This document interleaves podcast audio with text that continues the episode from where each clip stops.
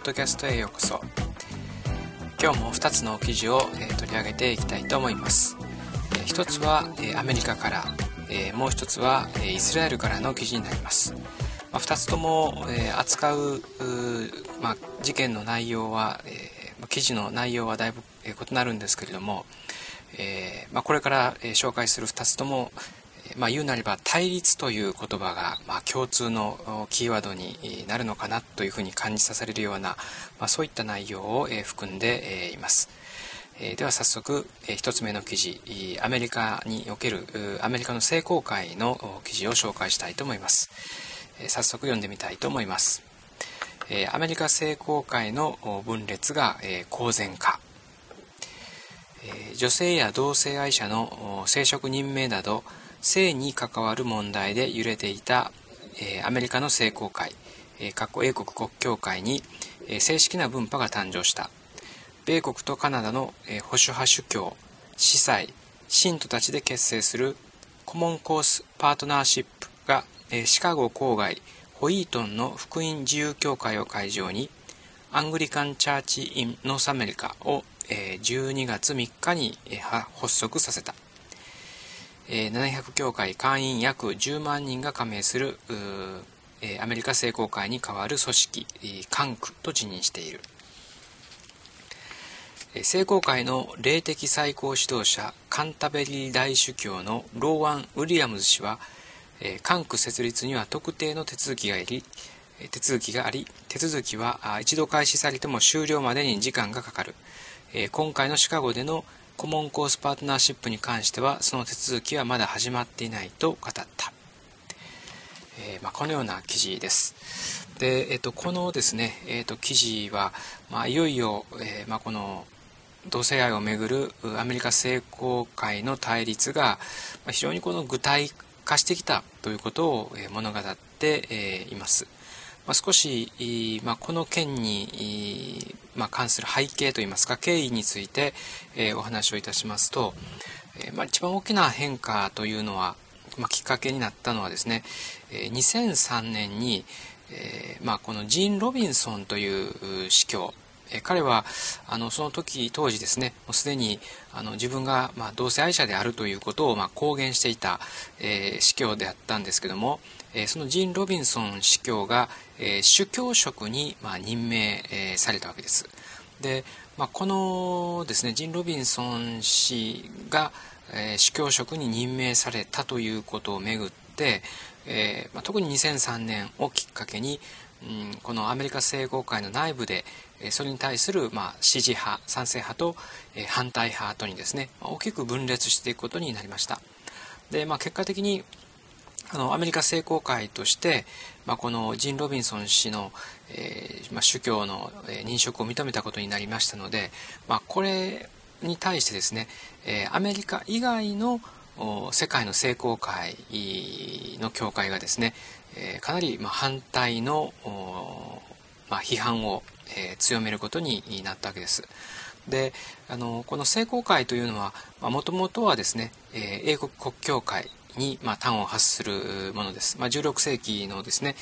えー、に、まあ、カトリックからあの、まあ、分あの独立して、えー、イギリスでですね、まあ、独自の、まあ、教会組織ができましたけども、まあ、これはあのイギリスだけではなくて、まあ、特にその後のですねイギリスの,、まあ、この世界へのですね、まあ、あの植民支配という、まあ、この英国の、まあ、勢力拡大に伴って、えー、英国国教会も、まあ、世界のさまざまな地域にですね、えーまあ、設立がなされていきました。ですから、まあ、これはあのヨーロッパアメリカだけではなくって、えアフリカにも非常に強い勢力を持っていますしそれから、まアジアの方にもですね英国国教会、まあ、聖公会は存在しています。でそういうですね世界の、えー、聖公会の、え、コミュニティ、まあ、これをあの、えーまあ、アングリカンコミュニオンというふうにですね言ったりしますけれどもそういう聖公会のコミュニティが、え、アメリカに対してですね、えーまあ、この態度を改めをですね、まあ、要求したわけです。え特に、まあ、こういった同性愛者のですね、えー、まあ、あの認職をですねすべきではないと、えそういったことをするぐらいだったら、えアングリカンコミュニオン、うん、世界のですね聖公会の、え連帯から、ま出ていけというですね、えそれぐらい強い要求を、えしたあの、まあ、他のですね、え聖公会の、え教会グループもありました。でそういうですね、まあ、非常にこうすで、えー、に、まあ、もうここ数年にわたる、まあ、分裂騒ぎがあったんですけれどもアメリカの中で、えー、いよいよですね、まあ、この分裂が具体化してきたということが、まあ、今回の記事に語られています。で、えーもともとですね、えー、まあ、このあの記事でも少し触れていますように、まあ、聖公会は必ずしもこう一体的なものあの誰がですね、えーと、ボスとかっていうそういう世界的なあのこの連帯っていうものは必ずしもあのはっきりとしたものではないんですけどもしかし、まあ、伝統的には、うん、英国国教会の、まあ、カンタベリー大主教今はあのローワン・ウィリアムズ氏が、えー、それを務めていますけども、まあ、そのですね指導のもとに、まあ、あのさまざまな連帯というものがなされてきたわけです。でこの新しいですね聖公会の,、まああのまあ、ここでは関区という言葉を使ってますけども、まあ、エリアの設立のためには一定の手続きが、まあ、実際には必要なんですけども、まあ、そういったことをですね、まあ、経ないままに、えー、アメリカの中でですねえ、独立した、まあ、特にこれは当然あの同性愛の認職に同性愛聖職者の認職に反対していますので、えー、この聖公会の中でも保守派の人々がですね、え結束して、え新しい、まあ、グループをあの立ち上げたということであります。で、えー、まあ、この聖公会は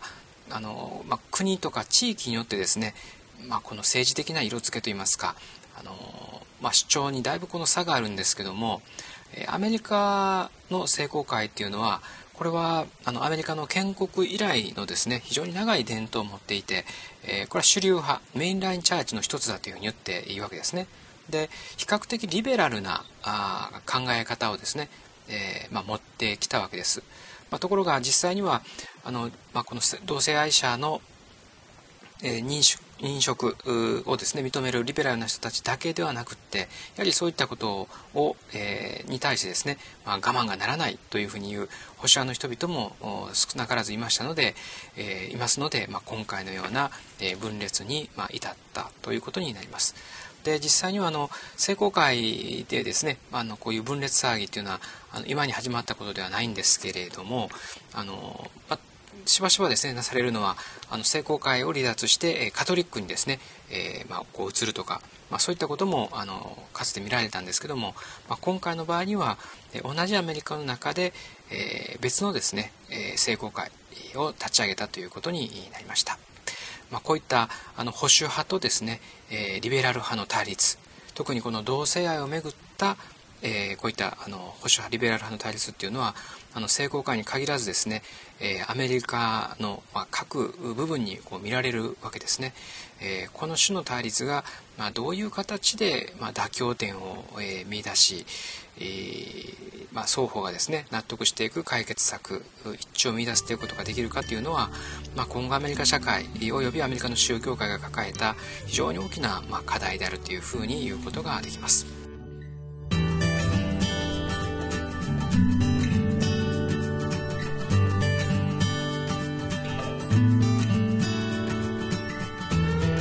では、え、次に、え、イスラエルにおいてですね起こった、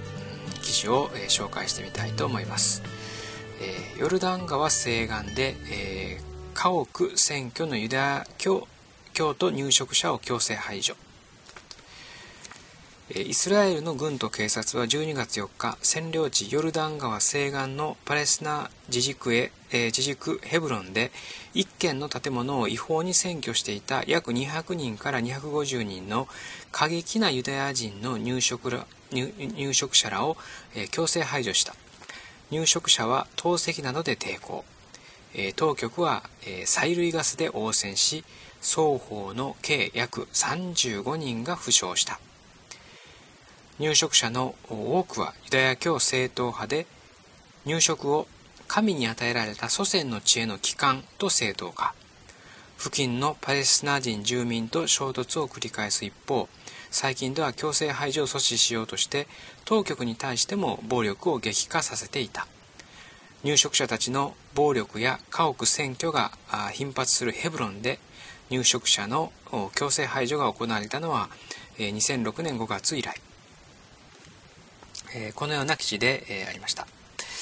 えー、まあ、ここでですね、まあ、この問題というのはもちろん非常に根深い背景を持っていますので、えー、まあ、この短くですね全てを説明することはあの難しいんですけれども、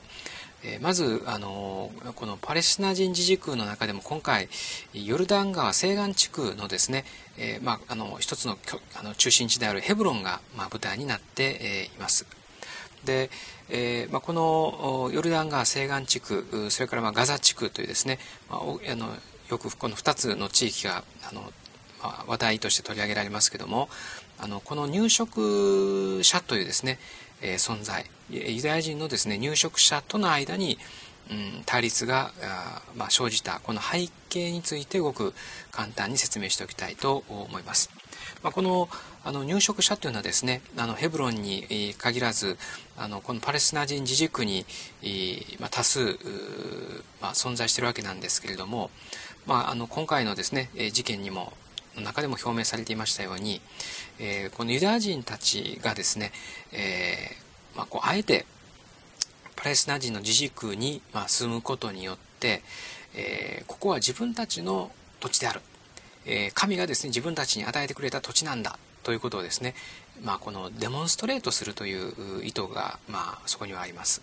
まあ、結果的にあの、まあ、そういったこうプレッシャーをかけて、え、パレスチナ人たちをですね、まあ、追い出したいという、ま、気持ちを持って、えいますので、まあ、これまでも繰り返しですねユダヤ人の、ま、入植者たちと、ま、そこに住むですねパレスチナ人との間で対立や、まあ、具体的なですね、まあ、この暴力の衝突というものが、え、繰り返されてきました。でこの今回、まあ、記事の中心になっているヘブロンでも、まあ、過去にですね、まあ、もう繰り返し、まあ、衝突があって特にあの、まあ、大きな事件として、まあ、記憶に、まあ、残っているのはですね1994年に、えー、このユダヤ人のですね、まあ、ユダヤ人青年、まあ、この過激派のユダヤ人青年があのこのヘブロンにあるモスクで、まあ、あのちょうど礼拝中にですね、えー、銃を乱射して、えーまあ、29人のですね、えー、パレスチナ人をこの、えー、射殺するという事件が、まあ、あってこれはもう本当に全世界にですね、まあ、報道された、まあ、大きな悲劇でした。で、まあ、こういったですね、まあ、大きな悲劇から、まあ、日常的な小さな、まあ、事件までさまざ、まなことがあって、まあ、今回の事件があのあの続くわけなんですけども、まあ、それはですね、えーまあ、実際には、まあ、ここでいう記事でいう当局というのはイスラエルの側の、まあ、警察であるわけなんですがうんこの入植者の存在はですね、えーまあ、これは容認されているわけです。しかし、まあ、今回の場合にはですねこのユダヤ教正統派の人々が、えーまあ、この違法に、えーまあ、建物を占拠して、えーまあまあ、この投石とかですね、まあ、そういったことを繰り返していたので、まあ、これはあの当局が介入して、まあ、その入植者たちをですね、まあ、強制排除したということなんですね。ですからこれはあのイスラエル当局が動かざるを得ないほどに、まあ、軍と警察がですね動かざるを得ないぐらいに、まあ、その、まあ、対立がですね激化してきたということを、まあ、語っています。でこのヘブロンでは、まあ、あの対立がですねあの非常にこう暴力にまでエスカレートすることがしばしばありましたので、えー、国際的なですね、えーと、監視団も、えー、ここにはあの常駐しています。で実際あの国際的な監視団はあの暴力を止めるですね実行力というものはないんですけれどもしかし国際社会が見てるぞということをですね、えー、まあまあ、伝えることによって、まあ、暴力の抑止をですね、えー、図ってる、まあ、そういう役割を果たして、えー、います。まあ、その意味であのヘブロンで起こっていることというのはですね比較的よくあの世界に、え伝えられてきているんですけども、まあ、にもかかわらずですねなかなかこの、え根本的な問題が、ま解決せずに、ま今日に至っているわけで、えあります。でこのなぜですねヘブロンにが、まあ、一つの焦点になるかと言いますと実はここはあの3つの一神教にとっての聖地というあの意味付けがあるんですね。あのこれはユダヤ教にとっても、えー、キリスト教にとってもそれからイスラームにとっても、この信仰の父と呼ばれるですねアブラハム、えー、このアブラハムのですね、墓がある場所で、えあるわけです。ですから、まあ、この特別なあの、まあ、町に対してですねやっぱりこの,、まあ、このパレスチナ人の人たちはもともとここに住んでいたわけですけどもユダヤ人たちが、まあ、ここに、入植してきて、まあ、このお互いですねせめぎ合うというそのこだわりの背景にはですねアブラハムという、信仰の父が、関わっているというふうに、言うことができます。まあ、もちろん、えー、まあ、このアブラハムからすればですね、まあ、こういう対立があるなんていうことは決して望んでいないとは思うんですけれども、うんまあ、しかし、えー、こういう聖地であるがゆえのですね、えー、対立というものが、まあ、今後どうやって、えー、この解消されていくのか、まあ、この対立のですね、え抑制、えそして解決ということも先ほどの聖公会と並んでですね非常に、え難しい、ま問題をはらんでいます。えー、年の、まあ、暮れに至ってですね、えー、あまりこう、えー、ハッピーではない記事を、えー、紹介いたしましたけども、まあ、こういうですね非常に深刻な問題価値の対立具体的なですね、まあ、あの土地をめぐる対立、えー、こういったあの課題を、え今もですね世界が抱えているということに対して、まあえ理解を深めながら、まあ、我々がですね直接何かできるというわけではありませんけれども、えまずはですね、え一歩一歩理解をし、えま、関心をですね持ち続けていきたいというふうに、え思います、えでは、え今日はですねこれで終わりたいと思います、えさようなら。